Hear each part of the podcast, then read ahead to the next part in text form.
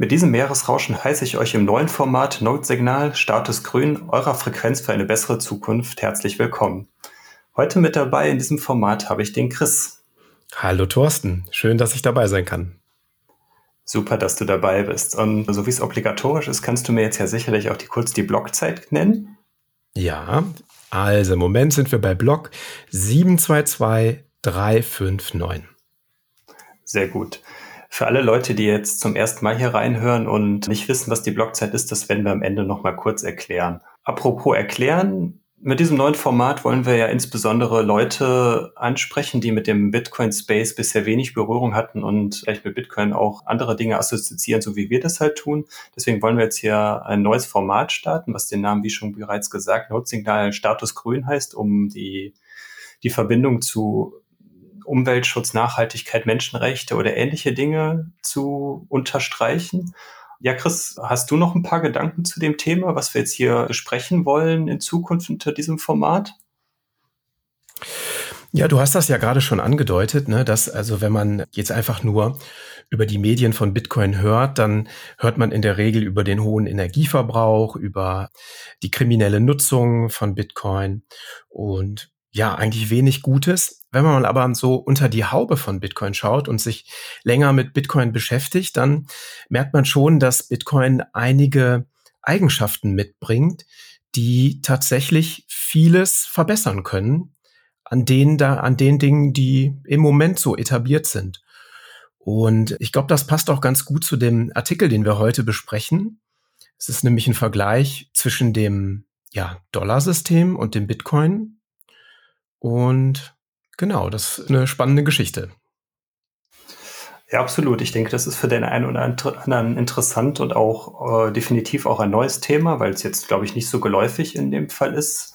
Du hast gerade schon angekündigt, wir sprechen heute über einen Artikel.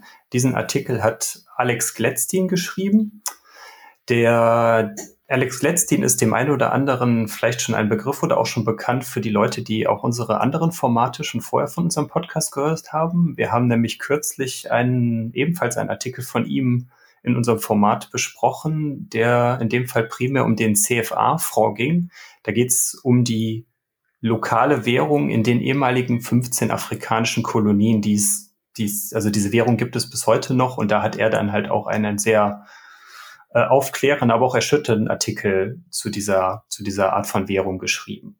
Und der heutige Artikel ist halt auch von ihm und der ist ursprünglich im Bitcoin Magazine erschienen, aber wurde von dem Aprico Media Verlag ins Deutsche übersetzt, primär von dem Community-Mitglied Junior Mind. Und das ist im Endeffekt heute die Grundlage, die wir heute besprechen wollen. Ich weiß nicht, Chris, möchtest du mal so anfangen, die, was so die Motivation des Artikels ist oder was so halt der, der Auslöser ist, warum dieser Artikel vom Alex Gladstein geschrieben wurde? Ja, gerne. Also der Artikel hat den Namen Die versteckten Kosten des Petrodollars und die Motivation des Artikels ist im Grunde das, was ich eben auch schon gesagt habe, dass es eigentlich sehr, sehr viel Kritik an Bitcoin gibt. Zum einen der Energieverbrauch, der CO2-Fußabdruck, dass es keine zentrale Kontrolle gibt und dass der Bitcoin insgesamt auch schlecht zu regulieren ist. Und für die meisten, die Bitcoin von außen wahrnehmen, scheint das erstmal irgend so ein Fintech Produkt oder eine Fintech-Erscheinung zu sein, also irgend so was, irgendein Zahlungssystem, was zum Beispiel vergleichbar ist mit Visa, aber irgendwie umständlicher funktioniert. Wenn man genauer hinschaut, ist der Bitcoin aber mehr. Und zwar ist das ein dezentraler Vermögenswert und der jetzt nicht irgendwie Visa Konkurrenz macht, sondern tatsächlich einer Reservewährung Konkurrenz machen kann, zum Beispiel wie dem Dollar oder etwa Gold. Und die da nun ja, Bitcoin, äh, Gladstein eben Bitcoin mit dem Dollar in Konkurrenz setzt, sagt er, okay, dann stellen wir uns mal die zentrale Frage, welche Kosten stecken eigentlich hinter dem Dollar?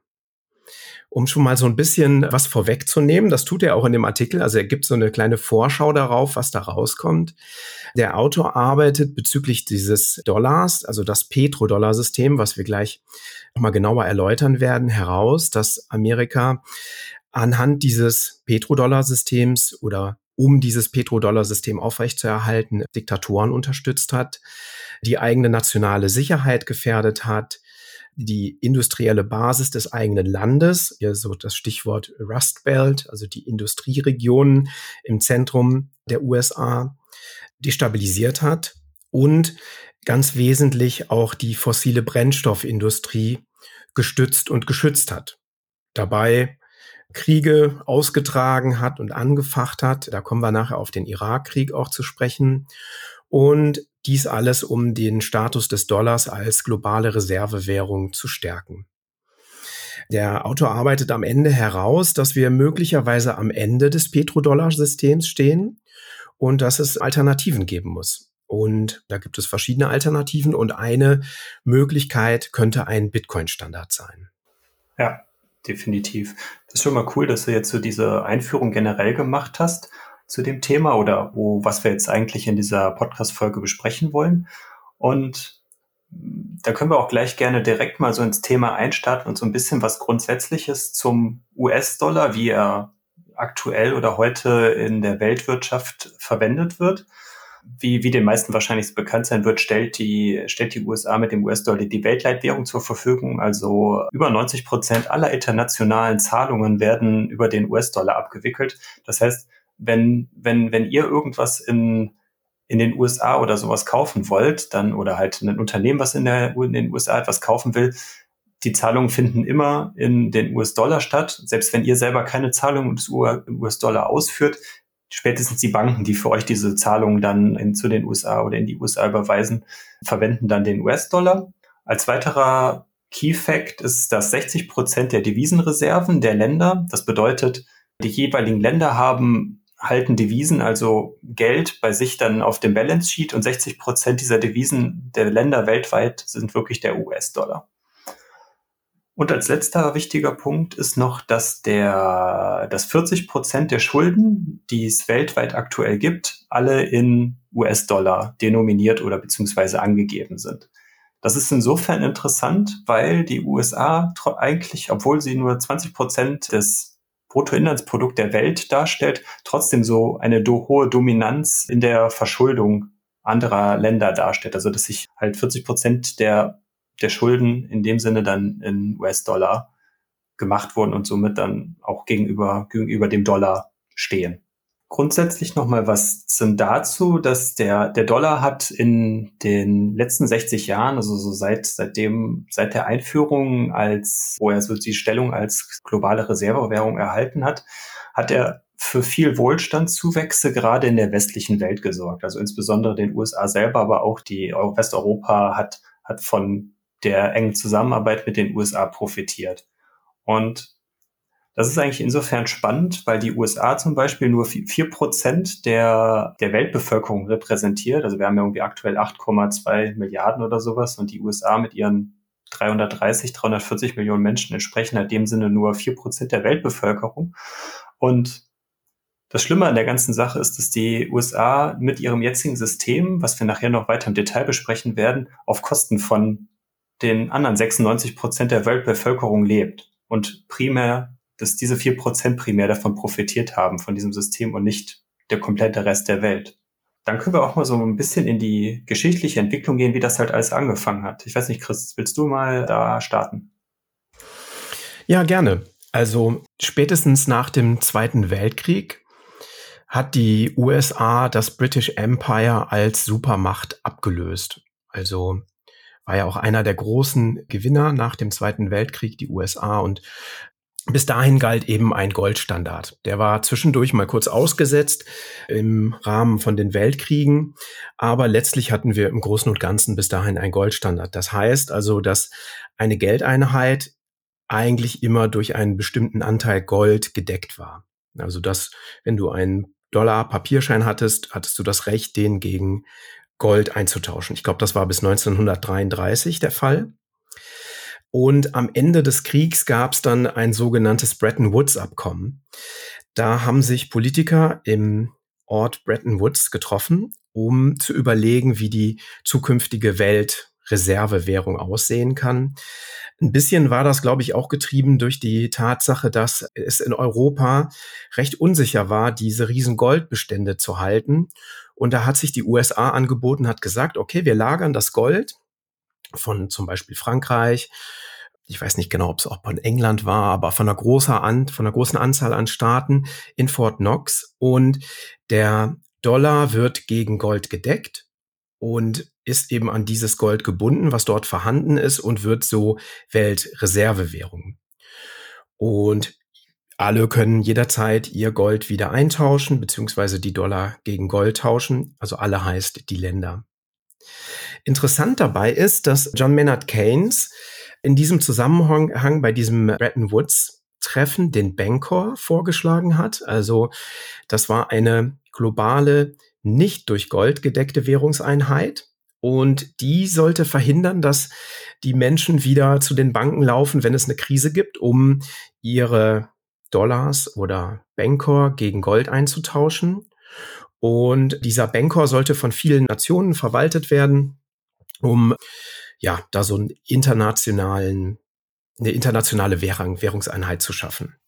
Mhm. Interessant ist das mit dem Bankrun, weil das ja vor der großen Depression in der Finanzkrise, ich glaube 1929, dafür äh, gesorgt hat, dass eben viele Leute zu den Banken gelaufen sind und ihre Geldeinheiten gegen Gold wieder eintauschen wollten. Und das war eben so eine Idee, dass man das verhinderte, dass man halt eben so eine freischwebende Währung hat, auf die sich einig, alle einigen und genau, die eben nicht wieder eingetauscht werden muss oder wo es eben vermieden wird, dass die, die, dass es zu einer derartigen Bankenkrise kommt. Interessant ist, dass es da den SDR gibt. Ich glaube, das heißt Special Drawing Rights. Und diese, dieses Konzept, also diese Special Drawing Rights sind im Grunde Nachfolger von dem Bancor, kam nach der Finanzkrise 2008 wieder ins Gespräch. Und genau, finde ich eigentlich ganz interessant. Ich habe da jetzt so besonders darauf hingewiesen, weil das Thema Gold gegen Geldeinheiten wieder zurückzutauschen oder die Geldeinheiten gegen Gold zu tauschen, gleich noch eine Rolle spielt. Und vielleicht, Thorsten, kannst du uns den weiteren Verlauf der Dinge mal darlegen, was dann passiert ist in den 60er Jahren.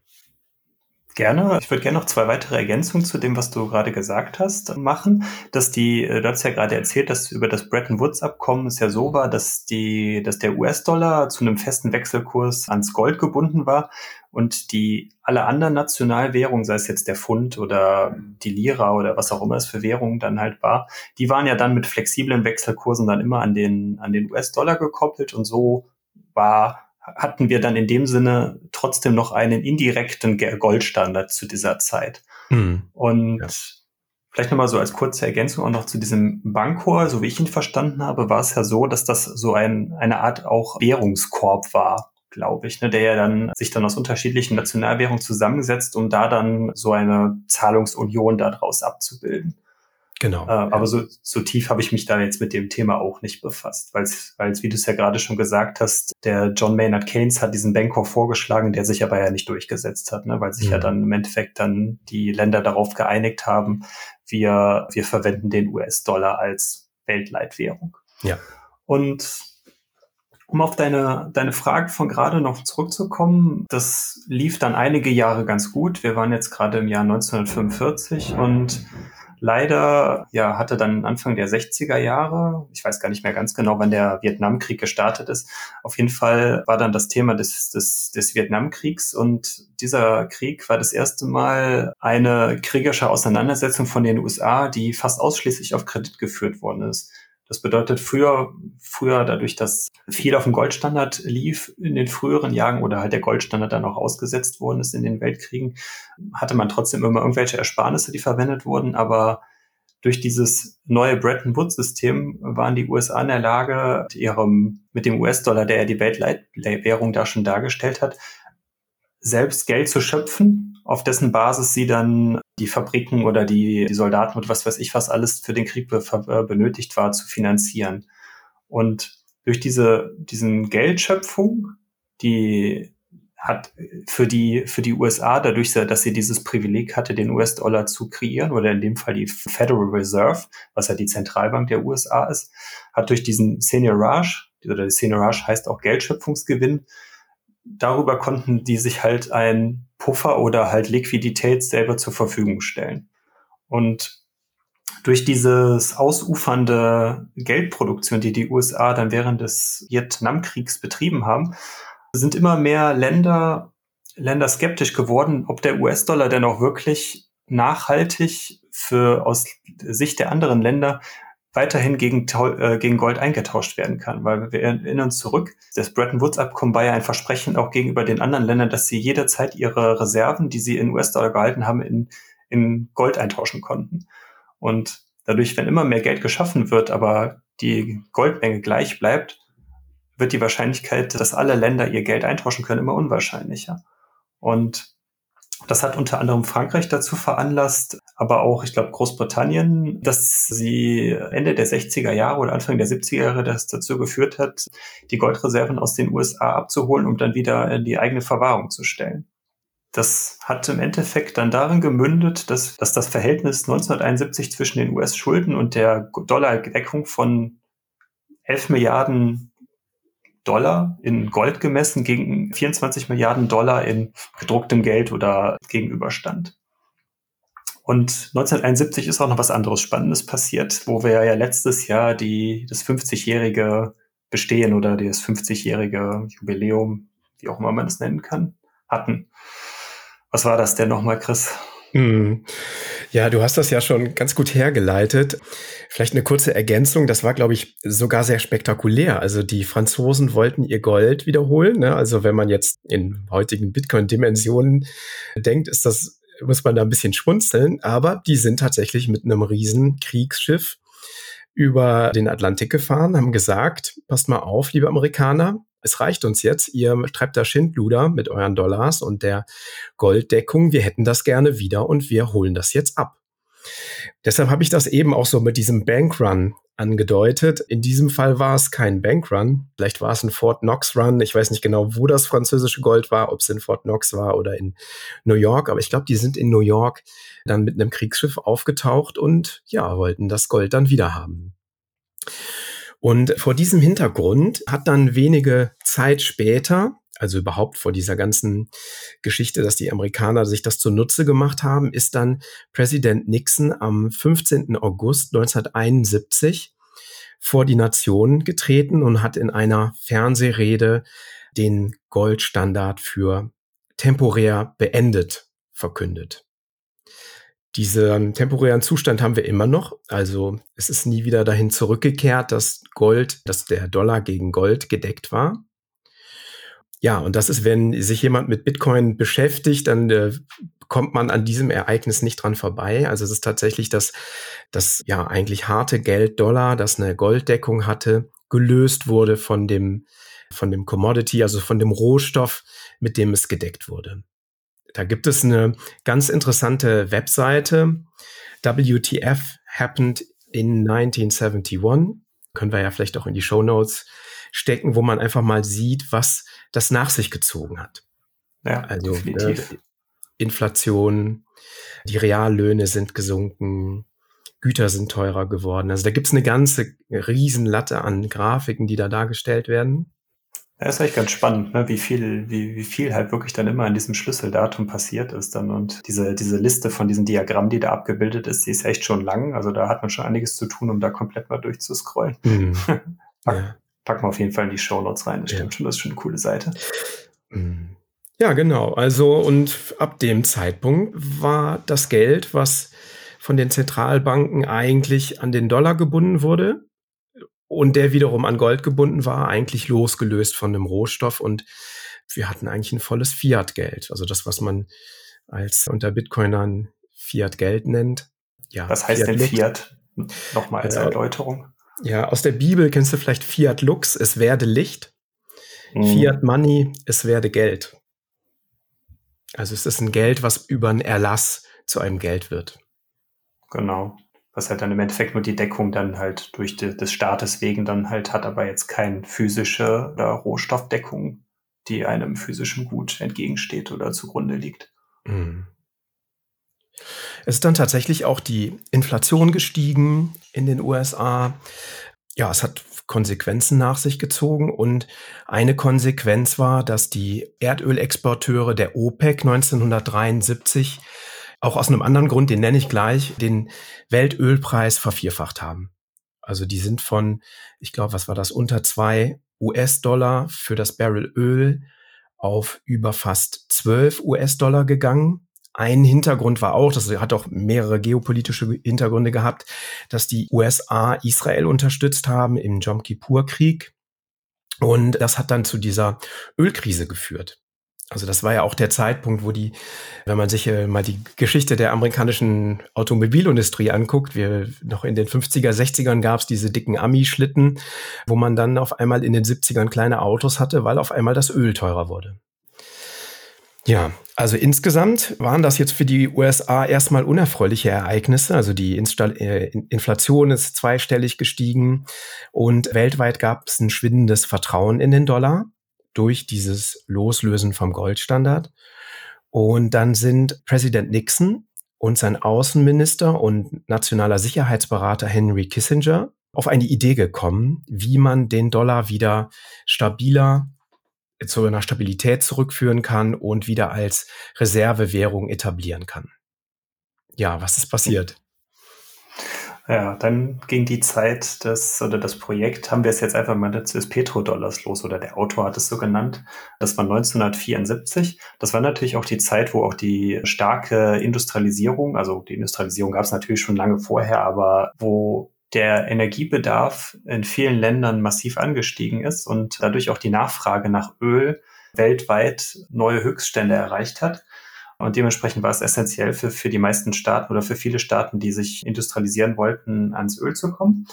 Da ist dann der US-Präsident Nixon und der Finanzminister oder Außenminister in dem Fall sind dann nach Saudi-Arabien gefahren, die, ich weiß gar nicht genau, wie jetzt Saudi-Arabien jetzt für die Erdölproduktion steht, aber grundsätzlich die Golfstaaten stehen ja für 80 Prozent der weltweiten Ölreserven, die dort in diesem Bereich lagern.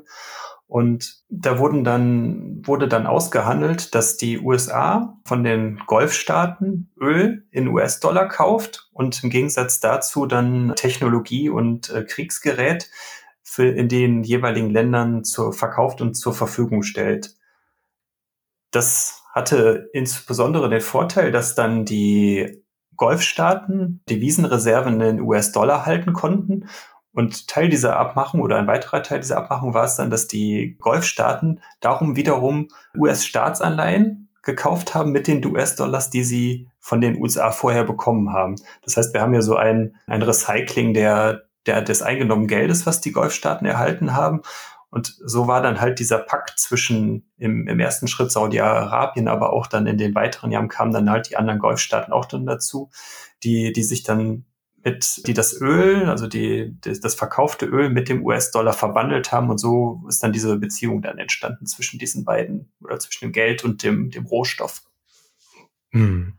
Das ist eigentlich so der, soll man sagen, der, des Pudels des ganzen Artikels. Und ich habe das wirklich paar Mal gelesen, um das nochmal wirklich für mich auch auf den Punkt zu bringen. Ich kann das mal versuchen, auch nochmal hier irgendwie in meinen Worten wiederzugeben. Du hast das zwar gerade schon gemacht, Thorsten, aber ich mach's nochmal. Also die USA kaufen Öl von Saudi-Arabien und stellen dem Königreich dann militärische Hilfe, sprich Protektion zur Verfügung, also die schützen Saudi-Arabien und liefern Ausrüstung, militärische Ausrüstung, das heißt Waffen. Im Gegenzug stecken die Saudis Teile ihrer Petrodollar-Einnahmen zurück in US-Staatsanleihen. Staatsanleihen sind super sichere Assets. Und die USA wiederum können basierend auf den Investitionen in Staatsanleihen Geld schöpfen und den Haushalt, also alle Dinge, für die sie Geld brauchen und andere Ausgaben und wiederum Öl finanzieren. Also da schließt sich der Kreis. Das hat eben zur Folge, dass der Dollar sich als Reservewährung wieder festigt und auch weil der Rest der Welt nun Öl in Dollar einkaufen muss. Also es wird jetzt die Währung für Dollar. Wahrscheinlich war das vorher auch schon äh, zu einem großen Teil, kommen wir noch drauf. Es war aber auch in Pfund, in British Pfund. Die Währung für Öl meinst du? Genau, die Währung für Öl. Also die, der Vorteil für die äh, USA an diesem Zyklus, an diesem Recycling-Zyklus, wie du es genannt hast, ist, dass sie ihren eigenen Haushalt weiter finanzieren können und dass der Dollar Weltreservewährung bleibt. Also das war im Grunde der Zustand, den sie in den 60er Jahren hatten, als sie diesen Seniorage, diese Seniorage betrieben haben. Also diese Geldschöpfung aus dem Goldstandard oder unberechtigterweise aus dem Gold, Goldstandard. Der Vorteil für Saudi-Arabien ist, dass sie geschützt sind über die USA, die stärkste militärische Macht zu dem Zeitpunkt, dass der Ölverkauf in Dollar stattfindet mit einem stattlichen Premium obendrauf und dass sie am Ende US-Staatsanleihen halten. Ganz kurz zur Erklärung nochmal. Wer eine Staatsanleihe kauft, gibt dem jeweiligen Land einen Kredit. Dafür erhält der Käufer festgelegte Zinszahlungen und am Ende der Laufzeit sein Geld zurück. Während der Laufzeit kann der Schuldner mit dem Geld arbeiten, also die USA können mit dem Geld arbeiten, beziehungsweise Geld kreieren über diese Finanzierung der Staatsanleihen.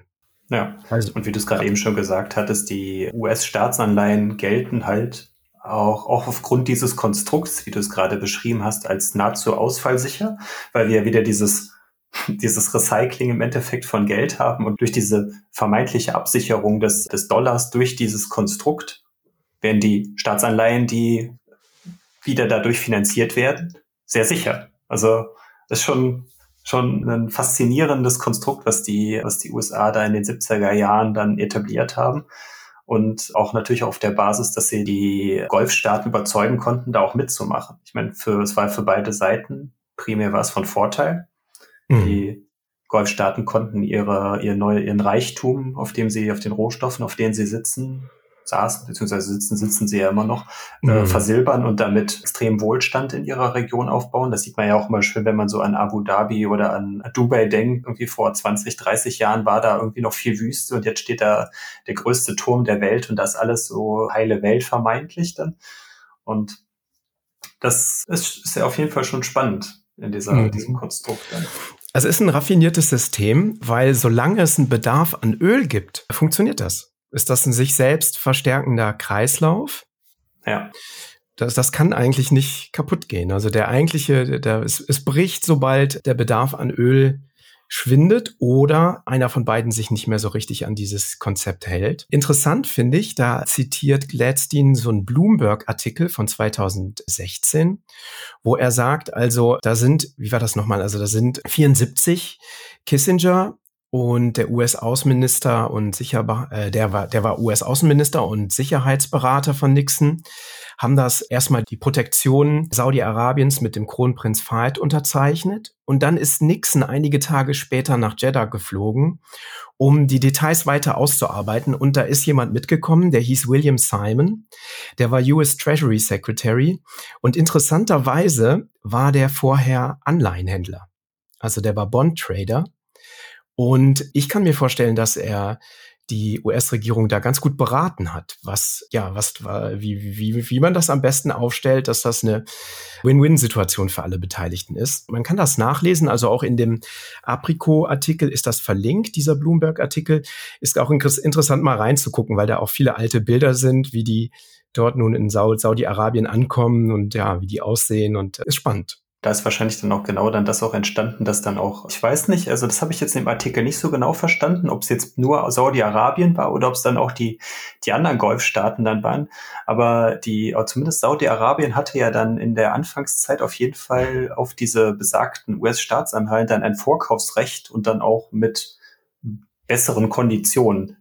Das mhm. heißt, die USA haben es den, den Saudis in dem Fall sehr schmackhaft gemacht, dann auf jeden Fall diese vielleicht dann mit fünf oder zehn Prozent Discount vom Marktwert der Staatsanleihen dann zu kaufen und so die Finanzierung des, des Haushaltes dann weiter aufrechtzuerhalten.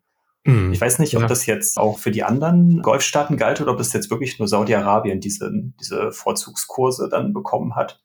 Mm, das kann, wird in dem Artikel nicht so richtig deutlich. Also mhm. er führt das auf jeden Fall aus, dass die Saudis 1975 Schatzbriefe im Wert von 2,5 Milliarden Dollar erstanden haben und was dann später zu Hunderten von Milliarden Petrodollar wurden. Mir ist jetzt nicht so richtig klar, ob das per annum oder in welch, auf welchen Zeitraum er sich bezieht, aber die haben da exzessiv von profitiert und haben das exzessiv in Anspruch genommen.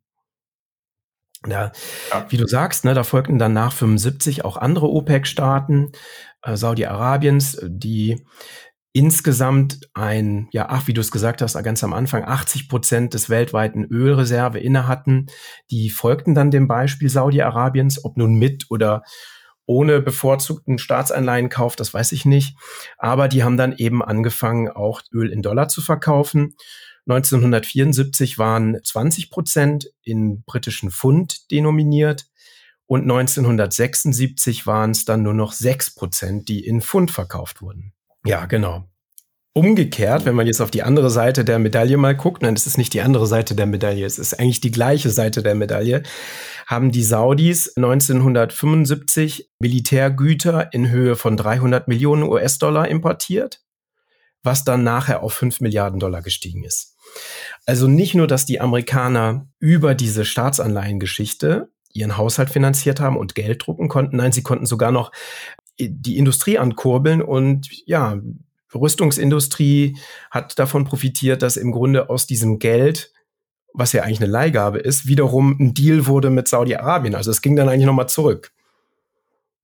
Ja, ist ja wie so ein Win-Win-Win-Win. Weiß ich nicht, ob ich viermal Win jetzt vielleicht richtig ist dabei, aber mhm. äh, könnte hinkommen.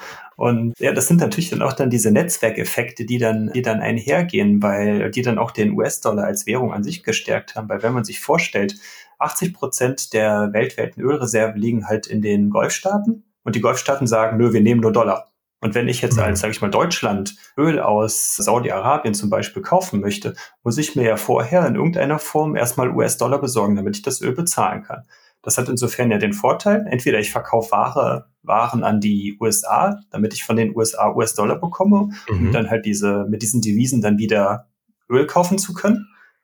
Oder ich muss auf dem Devisenmarkt meine Währung gegen, gegen den US-Dollar kaufen. Also auf dem Weltmarkt wird, werden halt Devisen angeboten und die kaufe ich dann gegen jetzt zum Beispiel meine, meinen Euro oder damals noch zur damaligen Zeit äh, gegen die deutsche Mark.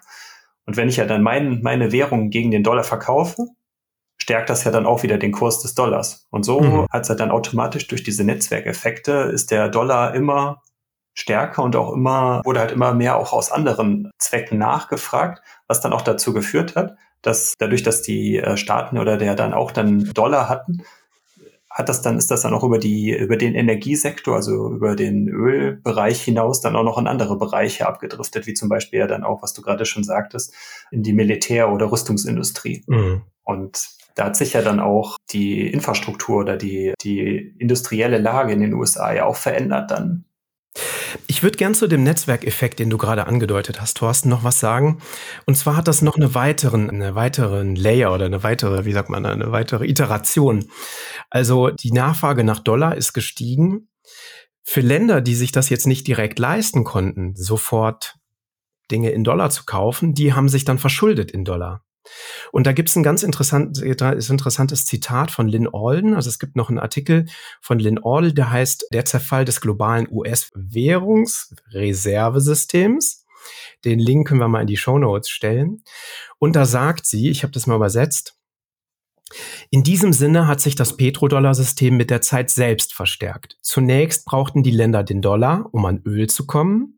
Nachdem dies jahrzehntelang der Fall war und so viele internationale Finanzierungen in Dollar abgewickelt wurden, brauchen die Länder jetzt Dollar, um ihre Schulden in Dollar bedienen zu können.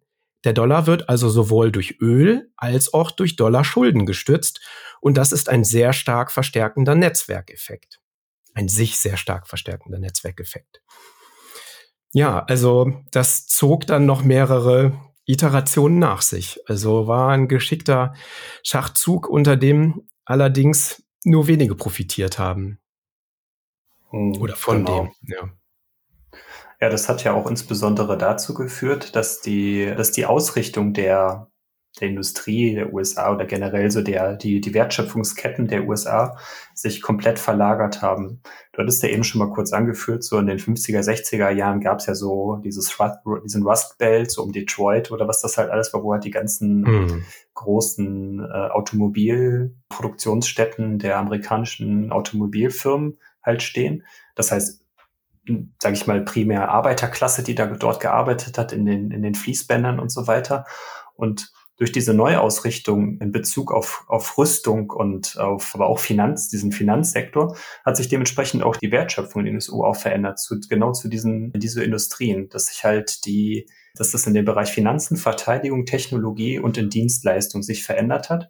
Und durch die Maßnahmen, die wir gerade eben beschrieben haben, ist der, wurde der Dollar als, als Währung gegenüber anderen Währungen auch immer stärker. Und wenn mhm. wir, wenn, wenn ich, wenn ich eine starke Währung habe, die relativ teuer ist gegenüber einer anderen Währung, also die, ich habe einen Dollar und muss dafür zehn Lira aufwenden, um ein Produkt zu kaufen, führt das dazu, dass die Exporte zurückgehen in, aus dem jeweiligen Land mit der starken Währung. Mhm. Und das hat auch dann dazu geführt, dass die USA auch weniger, weniger exportiert hat, zumindest an sage ich mal, an physischen Gütern oder an der aus der Industrie und oder Exportprodukte, sondern und damit dann auch jetzt in Bezug dann auch auf die Automobilindustrie, dass dort die Arbeiterklasse mit stagnierenden Löhnen, aber auch dann mit, ja, wenn man, es gibt, es gibt ja schon so Bilder von Detroit oder generell von diesen Städten in dem Bereich, wo dann diese, wo es dann teilweise so Geisterstädte gibt oder alles dann verfallen ist. Und das hat natürlich auch dazu geführt, dass da Wohnstandsverluste auch sogar in den USA eingetreten sind. Mhm. Das ist, glaube ich, das sogenannte Triffin-Dilemma. Das heißt, wenn du äh, Halter der Reservewährung bist, hast du natürlich starkes Geld, mit dem du gut einkaufen kannst. Aber die Leute um dein Land herum, für die bist du zu teuer. Und das schwächt deine Industrie. Und äh, somit ist dann viel industrielle Produktion aus den USA abgewandert ins kostengünstige Ausland. Einfach weil es ja. zu teuer war, aus den USA zu importieren, eben weil auch die Löhne zu hoch waren, die in Dollar dann denominiert waren. Hm. Ja, das hat vielleicht dann auch jetzt dazu geführt, dass auch China jetzt da zur Werkbank der Welt geworden ist und auch diese, diese Stellung in der Welt eingenommen hat oder einnimmt, wie sie sie jetzt, jetzt aktuell halt haben. In den USA jetzt die, die Stellung als globale Supermacht streitig machen möchte. Mhm. Ja, Vielleicht noch mal äh, einen Schritt zurück in der Zeit. Also in den 70ern war ja auch der Kalte Krieg im vollen, vollen Gange oder eben der, die, diese Spaltung zwischen Ostblock und dem Westen eben sehr stark. Und dadurch, dass nun, ja, dass das, das Blut für die Wirtschaft, also das Öl in Dollar verkauft wurde, war das natürlich insbesondere eine Schwächung für Russland und den Ostblock, die schwerer eben an Dollar kamen und eben auch nicht dollarisiert waren. Und somit war das dann äh, die ganze Geschichte auch eine geopolitische Waffe. Also aus US-amerikanischer Sicht war das sicherlich nochmal eine Iteration, die man als Win dazufügen konnte. Ne?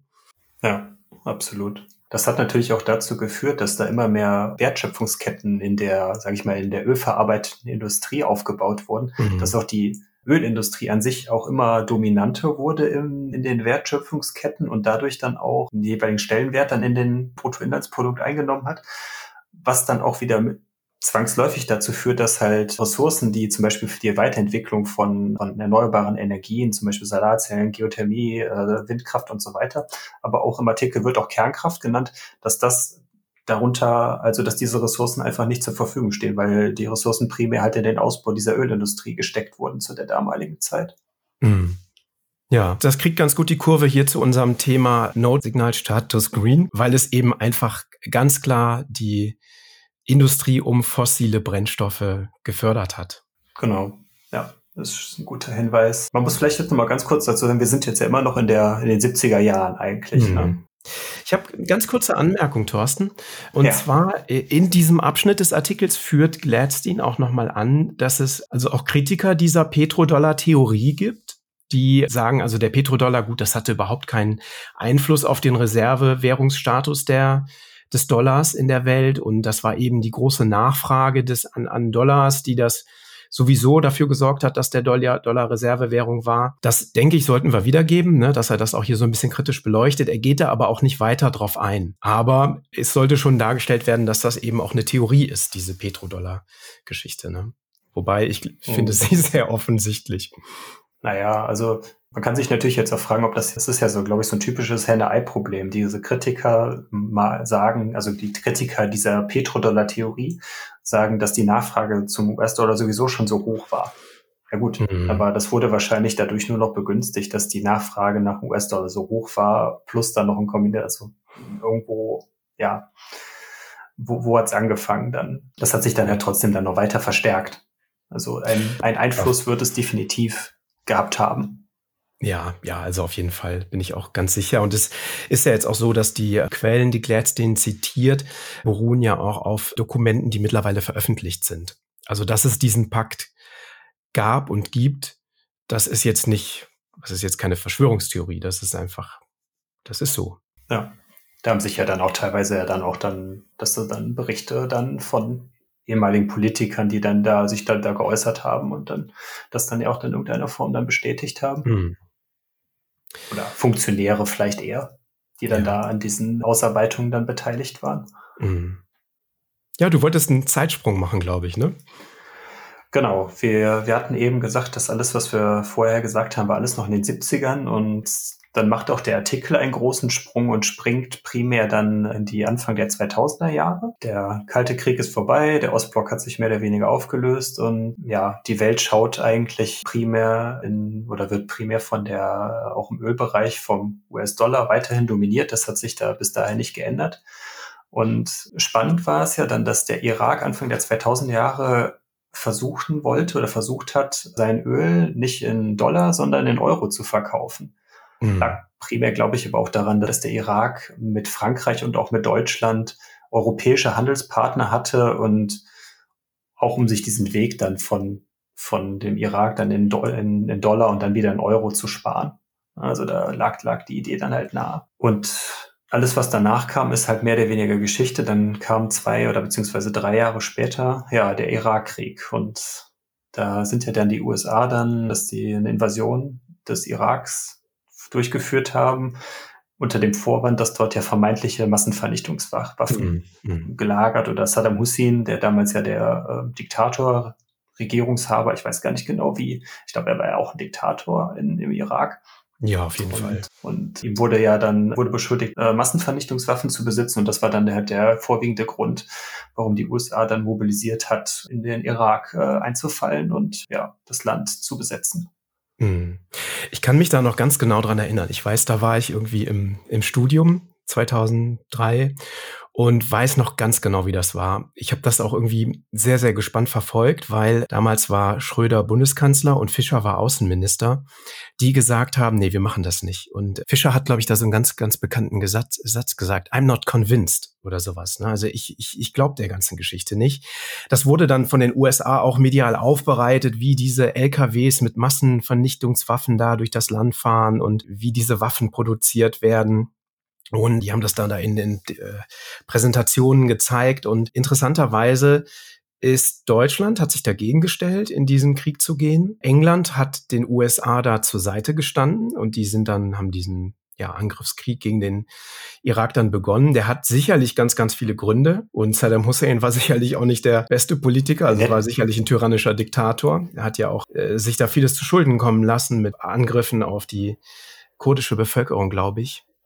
Ähm, Wir können zusammenfassen, er war nicht der netteste Zeitgenosse. nee, auf keinen Fall. Aber interessanterweise haben die USA ihn ja vorher unterstützt gegen den Iran. Und ja, Gladstein führt jetzt, führt jetzt hier auf, ne, dass er angefangen hat, irgendwann das Öl in Euro zu verkaufen.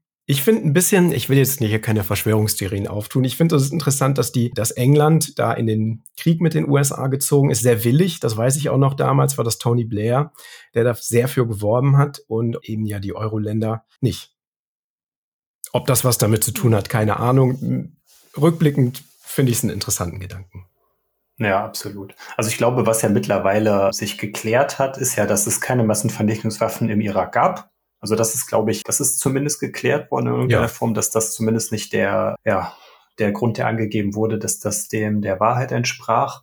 Und was von einigen Leuten erwähnt wird, äh, ist genau das Thema, worüber wir heute primär reden, dass aber vielleicht dann der, das, das Öl im Irak selber ein Grund für diese Invasion sein hätte können oder aber auch die Art und Weise, wie das irakische Öl verkauft beziehungsweise womit bezahlt wird, dass das vielleicht ein Grund ist für diese Invasion, um den, ja, um die, die zuvor angesprochene Stellung des US-Dollars, dass die nicht untergraben wird. Ich weiß nicht, wie ist da deine Meinung zu oder was, was, was wird da noch angeführt? Mm, also ist, ich denke, es ist mittlerweile bestätigt, dass die Amerikaner da einen Grund gesucht haben, diesen Irakkrieg zu führen Sie wollten das Land befreien und befrieden. Wenn man sich überlegt, was da nachher passiert ist, auch mit dem Aufkommen des IS, äh, hat das, ist das vollkommen nach hinten losgegangen. Ich bin mir sicher, dass in das Öl da eine ganz zentrale Rolle gespielt hat. Ob es nun tatsächlich die Denominierung des Öls in Euro statt Dollar war, weiß ich nicht. Was Gladstein hier aufführt, ist, dass eben nachdem das Regime im Irak gestürzt wurde, sofort der, das Öl wieder in Dollar verkauft wurde. Das Selbstverständlich. Ne? Das ist ja das, das Erste, was gemacht werden muss. genau. Ja. Ich habe da mal so ein bisschen weiter gesucht, weil wir uns jetzt ja in einer Zeit befinden, wo man tatsächlich auch noch einfach Artikel, also Zeitungsartikel findet. Da habe ich einen Artikel aus dem Spiegel von 2006 gefunden wo es dann nicht mehr um den Irak, sondern den Iran geht und äh, von sogenannten Petro-Euro-Theoretikern gesprochen wird, die sagen, jetzt kommt der Iran dran, ne, der verkauft jetzt hier sein Öl nicht mehr in Dollar. Ja, das wird so ein bisschen auseinandergenommen und als Verschwörungsmythos besprochen. Ich kann mir vorstellen, dass die Wahrheit irgendwo dazwischen liegt. Also ich bin mir sehr, sehr sicher, dass es um Öl ging. Es ging definitiv nicht um Massenvernichtungswaffen und auch nicht um die Befriedung des Landes, sonst wäre es auch anders ausgegangen. Das ist ja nach hinten losgegangen. Also das Öl spielt da eine große Rolle. Mhm. Und nochmal ähm, ganz kurze Anmerkung. Das ist ja auch, ein, auch jetzt ein wichtiger Teil von dieser, von diesem Podcast-Format. Also den, den Menschenrechten oder die Situation der Leute vor Ort hat diese Invasion oder diese Besetzung durch die USA, also des Iraks durch die USA, nicht viel gebracht. Ich glaube nicht, dass die, das Land gesundheitlich oder infrastrukturell besser dasteht als vor dieser Invasion. Das kann man, glaube ich, soweit festhalten, dass das nicht zielführend äh, unter dem Aspekt war.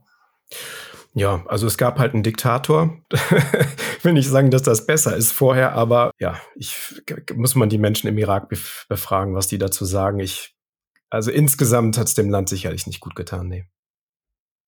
Zumal ja dann auch diese ganze Region jetzt seit, ja schon seit 20 Jahren oder eigentlich ja noch länger, ja so eine Krisenregion einfach ist, wo immer irgendwo äh, Konflikte stattgefunden haben oder stattfinden, auch jetzt noch. Hm. Wenn ich mal weitergehen darf, also wir haben jetzt den Irakkrieg und die mögliche Motivation, dort das Petrodollar-System aufrechtzuerhalten, gesprochen. Ich habe noch was gefunden und zwar 2011 ist Gaddafi gestürzt worden, auch von den USA oder von der Allianz, unter anderem mit Frankreich.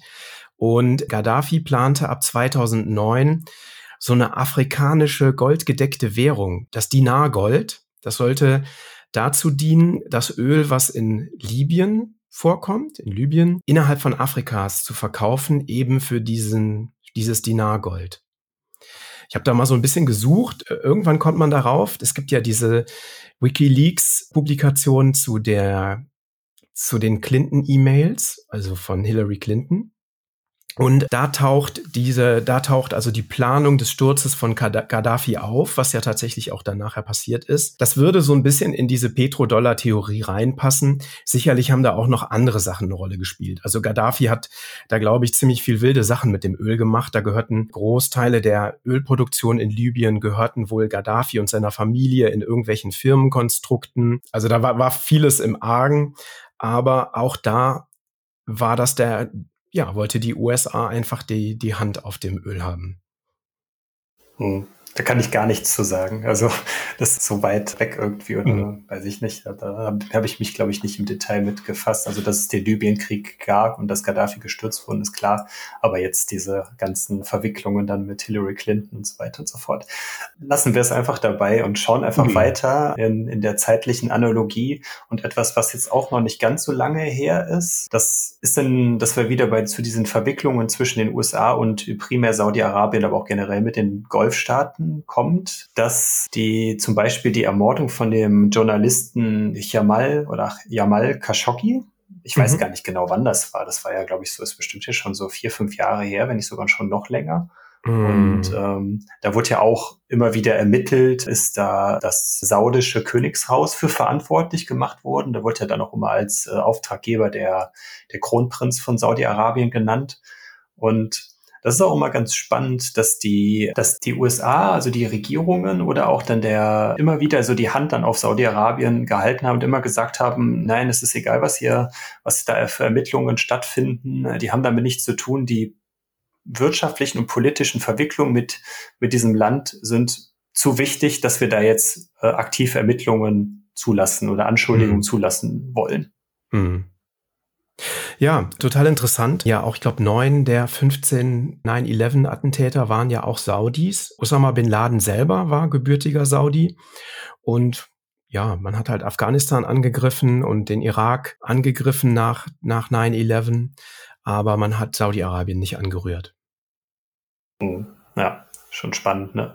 Obwohl ja dann es ja, glaube ich, auch sogar Beweise vom amerikanischen Geheimdienst gab, die dann auch die Beteiligung vom saudischen Königshaus dann auch be bewiesen haben oder beweisen haben und dass da trotzdem, ich glaube, sowohl Donald Trump als auch Joe Biden beide die Entwicklung oder Untersuchung Richtung Saudi-Arabien dann abgelehnt haben oder unterbunden haben, eben aus den eben genannten Gründen. Hm. Und was in dem gleichen Zuge auch noch genannt wird, ist, dass die, was wir ja auch am Anfang gelernt haben, Saudi-Arabien oder auch generell die Golfstaaten halten extrem viele US-Staatsanleihen in ihren eigenen Besitz und sind natürlich auch in der Lage, politischen Druck auszuüben, wenn sie halt sagen, okay, wir, wir schmeißen jetzt diese Staatsanleihen auf den Markt zu Dumpingpreisen, was im Endeffekt ja dazu führen könnte, dass der Dollar an Wert verfällt, weil wir ja gerade eben gesagt haben, die Staatsanleihen der USA gelten quasi so ausfallsicher, dass sie wie eine Art Gold fungieren.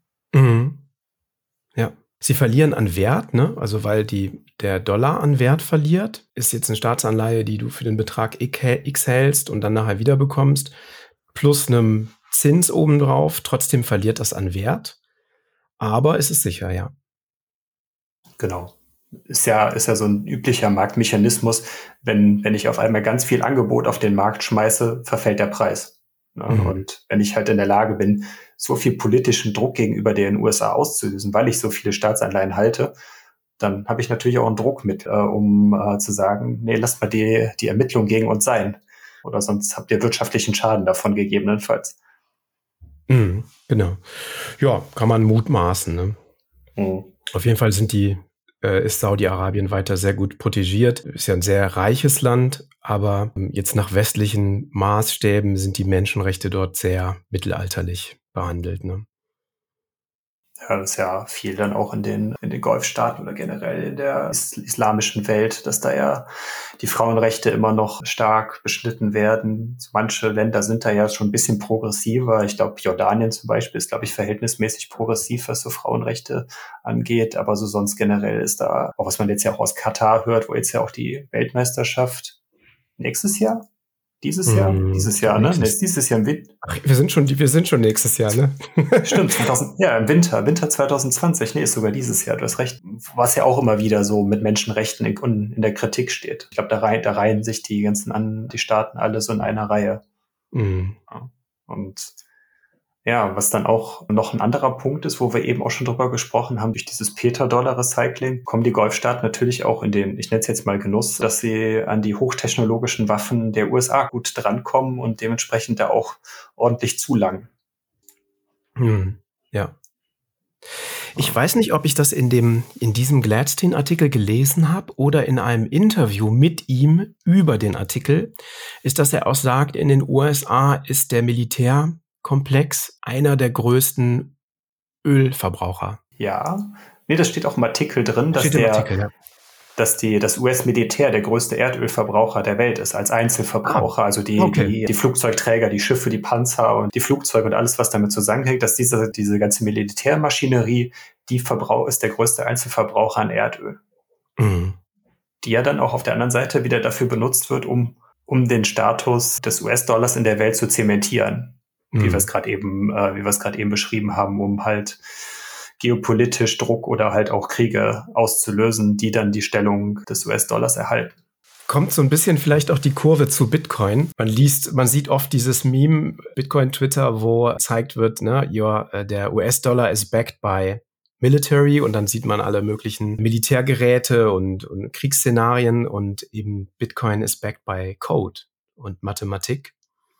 Und ja, das ist vielleicht die, für uns die Kurve zum Bitcoin zu kriegen, was das für eine Alternative sein kann zu diesem, ja, Petrodollar-System. Oder hattest du zum Petrodollar-System noch was, Thorsten? Also ich würde noch ganz kurz sagen, also durch diese, dadurch, dass die, äh, der Petrodollar oder der US-Dollar, nennen wir ihn jetzt einfach mal von der, von dem US-Militär als größter Verbraucher gestützt wird, ist es extrem schwierig, den, das jetzige Geldsystem, also den das, das Fiat-Geldsystem, aber primär auch der Dollar oder alle anderen Währungen, die ja davon abhängen, als grün zu bezeichnen. Weil das ist halt immer, das ist schwierig, was, mhm. was ja, was du eingangs gesagt hast, dass der Bitcoin immer so als äh, Umweltzerstörer, hier Boiling the Oceans und so weiter und so fort bezeichnet wird. Das Militär von den USA ist ja auch kein Deut besser. Das ist zwar jetzt auch wieder Whataboutism, kann man jetzt dann wieder streiten, ob das jetzt valide Kritik sind, aber äh, trotzdem sollte man dann nicht so sagen, dass das jetzige System äh, das grünste, grünste System ist, was es gibt. Das ist, was es ja definitiv nicht ist. Hm, ja, absolut. Also das, das finde ich gut, dass du da die Kurve nochmal zu, zum Anfang unserer Diskussion fügst. Also dass das Petrodollar-System im Grunde ein System ist, was A Eliten fördert, die mitunter äh, Menschenrechte missachten, wenn man jetzt auf Saudi-Arabien guckt, dass B die fossilen Brennstoffe braucht. Also fossile ja. Brennstoffe an sich sind ja jetzt erstmal nicht schlecht, aber dass einen immensen Abnahme an, also Abnahme im Sinne von Absatz von äh, fossilen Brennstoffen braucht, was ja definitiv nicht förderlich ist für unsere Umwelt.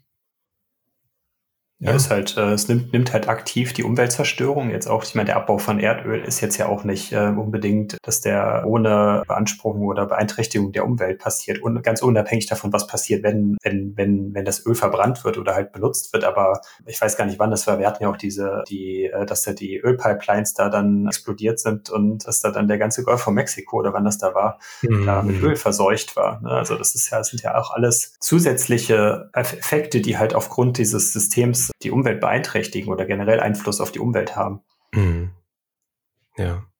Was Gladstein hier in dem Artikel auch am Ende oder am Ende der Beschreibung des Petrodollar, Petrodollar-Systems, nicht Petradollar, des Petrodollar-Systems aufführt, ist eben, dass das Ganze auch anfängt zu bröckeln. Also, dass die USA sich darauf nicht mehr verlassen kann, dass Russland mittlerweile versucht, es in Rubel zu denominieren, China sehr aktiv ist und den Yen versucht als Währung für Öl einzusetzen.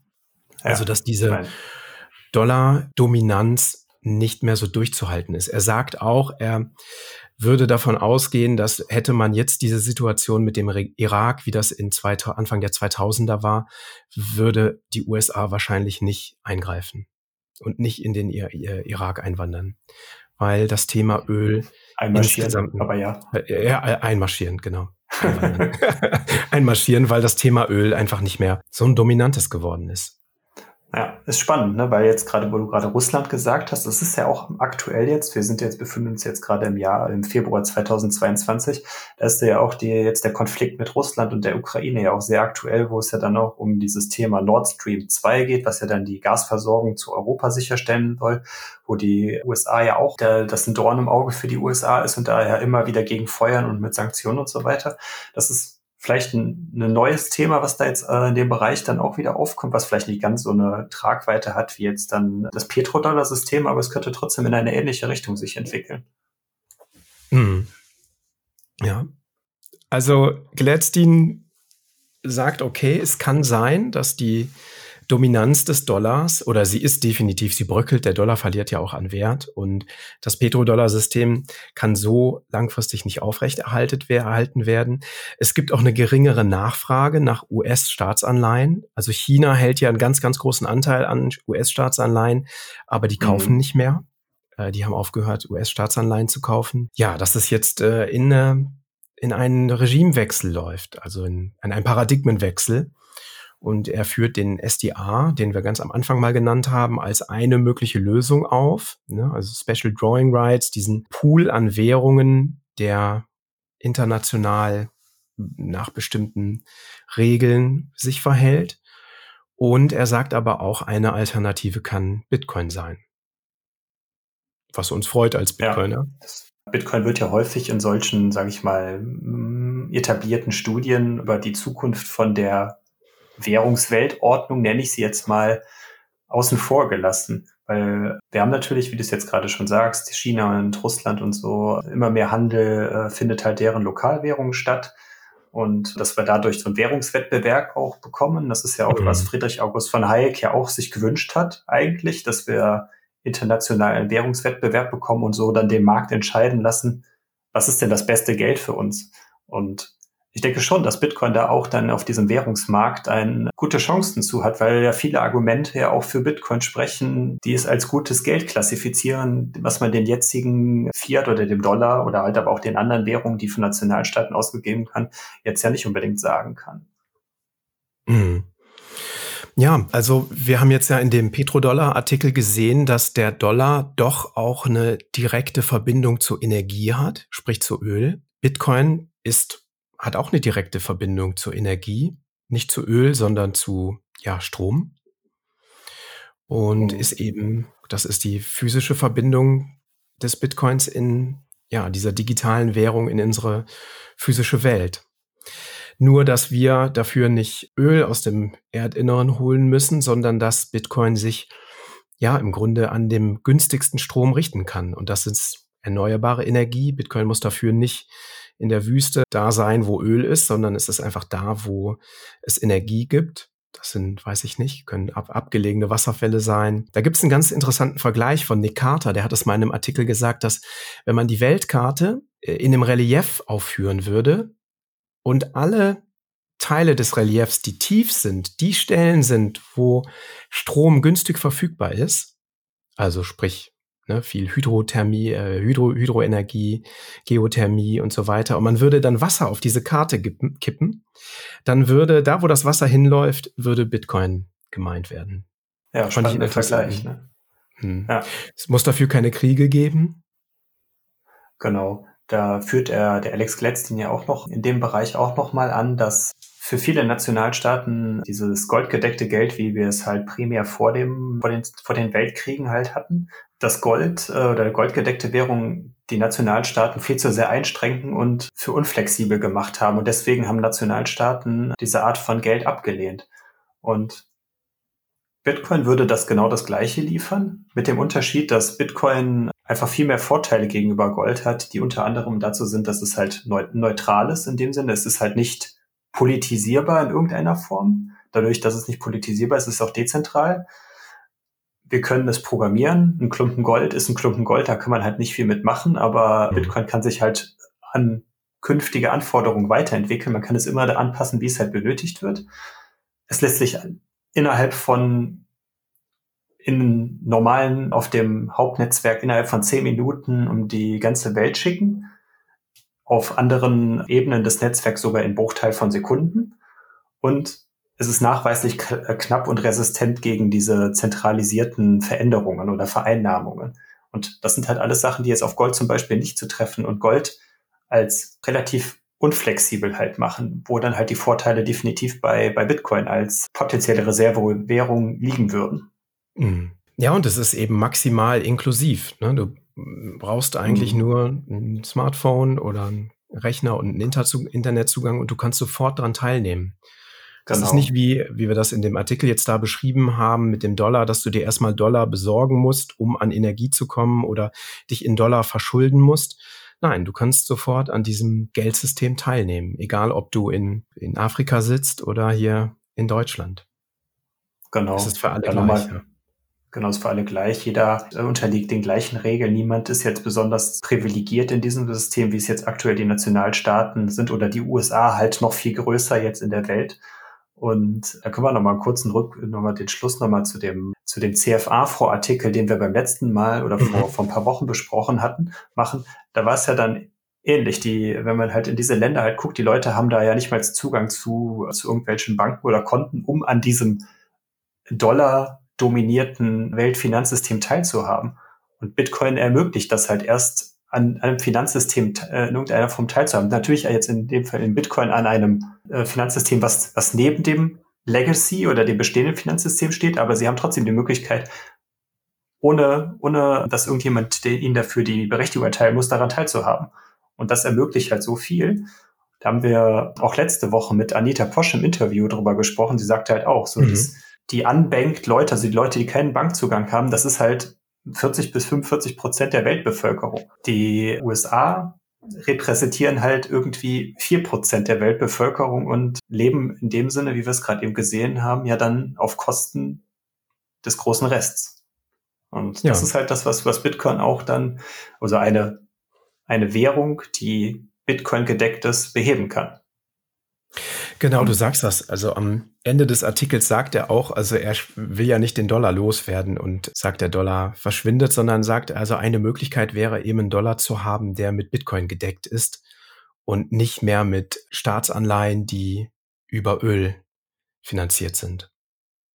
Hm. Ich wollte noch ganz kurz erklären, was wir am Anfang ja angekündigt haben. Wir wollten ja noch erzählen, was die Blockzeit ist, damit wir das, ah ja, genau. dieser, diesem, damit wir diesem Versprechen auch noch nachkommen. Also für alle Leute, die, die jetzt noch nicht so tief im Bitcoin drin sind und nicht wissen, was die Blockzeit ist. Ich hatte ja gerade eben gesagt, dass der, äh, dass im Bitcoin alle zehn Minuten man theoretisch in der Lage ist, Werte, also im Schnitt alle zehn Minuten Werte zu anderen Menschen übertragen kann, wie wir es auch gerade eben gesagt haben. Ich kann, kann einen bestimmten Betrag von hier nach in die USA zum Beispiel schicken. Und das funktioniert so, dass der Bitcoin so funktioniert, dass wir alle zehn Minuten einen neuen Block finden, der ein, die gesamte, also der alle Transaktionen, die oder ein, ein Teil von Transaktionen, die in dieser Zeit auflaufen, bündelt und dann an eine öffentliche Liste anhängt, in der diese Transaktionen dann halt öffentlich eingesehen werden können. Und das nennt man halt Blockzeit. Jeden Block, der theoretisch oder im Schnitt alle zehn Minuten erzeugt wird, enthält diese besagten Transaktionen. Und die Blockzeit entspricht halt dem so und so vielten Block, der in dieser Liste erstellt worden ist. Und der beträgt jetzt halt aktuell 722.365. Das ist zum Beispiel die Blockzeit, die jetzt gerade in diesem Moment reingekommen ist. Wir hatten eben vor einer Stunde, als wir den Podcast gestartet haben, zu einer anderen Blockzeit angefangen. Und im Schnitt haben wir jetzt so mehr oder weniger ja, sechs Blöcke ungefähr neu hinzubekommen. Mhm. Hast du noch eine Ergänzung dazu? Nee, du hast das wunderbar erklärt. ich hoffe es. Gut. Mhm. Also, und zwar ist das ein Shareholder Letter, also ein, ja, wie sagt man, Investment-Anteilshaber Brief, den die Firma Citi aus Norwegen 2021 veröffentlicht hat. Citi ist eine Tochterfirma von Orca, Arsa. Das ist eine norwegische Firma, die ja unter anderem sehr, sehr reich geworden ist mit, mit Öl. Und der Geschäftsführer ist Kjell Inge Röcke.